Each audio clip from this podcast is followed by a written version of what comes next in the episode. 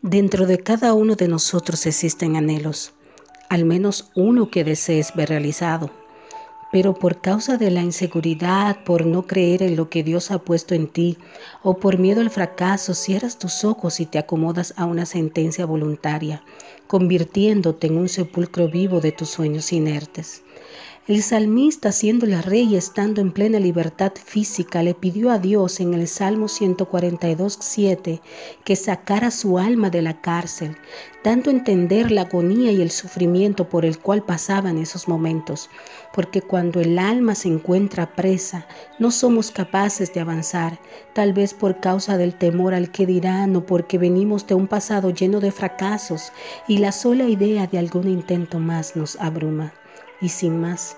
Entregamos nuestro ser a la esclavitud del dolor o simplemente nos escudamos en nuestras limitaciones, echando en algo o en alguien más la culpa de no haber alcanzado lo que un día soñamos pero es tiempo de aceptar nuestra responsabilidad, de reconocer que hay que cambiar la actitud con la cual enfrentamos las dificultades, que es mejor intentarlo y equivocarse que vivir con la duda de no saber si hubiese funcionado.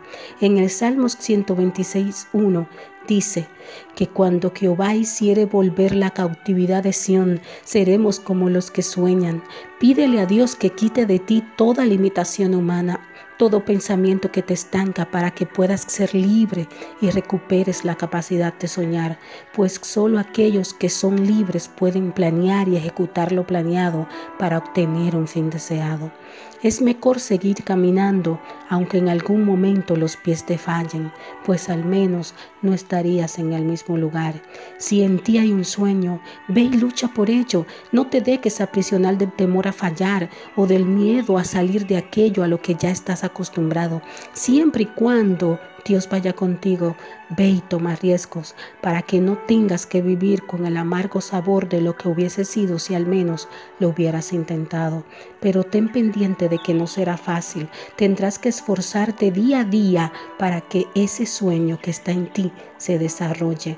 Mantén siempre presente que el éxito es un camino largo con más pasos equivocados que acertados y que la perfección se logra a través de múltiples errores. Por ende, si te atreviste a soñar y fallaste, celébralo y vuelve a intentarlo las veces que sean necesarias.